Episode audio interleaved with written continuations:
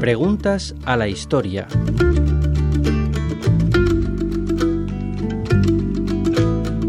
¿Qué palabras ha tomado el español del caló? El caló es la variedad del romaní que hablan los gitanos de España, Francia y Portugal.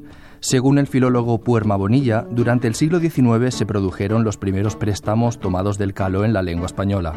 En el Diccionario Crítico Etimológico Castellano-Hispánico se recogen abundantes ejemplos, la mayoría en el registro coloquial. Entre ellos encontramos chaval, niño o joven, que viene de chavale, vocativo masculino plural de chabó, hijo, muchacho. Otra palabra es catear, con el significado de suspender en los exámenes, derivado de cate, nota de suspenso o golpe, bofetada, cuyo origen se asocia al caló cate o caste, bastón. También proviene de esta variedad la voz mangar con el sentido de pedir, mendigar, de la que deriva mangante, propiamente mendigo. En la actualidad, mangar se usa además como sinónimo de hurtar o robar y mangante para referirse a la persona que lleva a cabo estas acciones. Joseph García Rodríguez, profesor de lengua española en la UNED. Radio 5 Todo Noticias.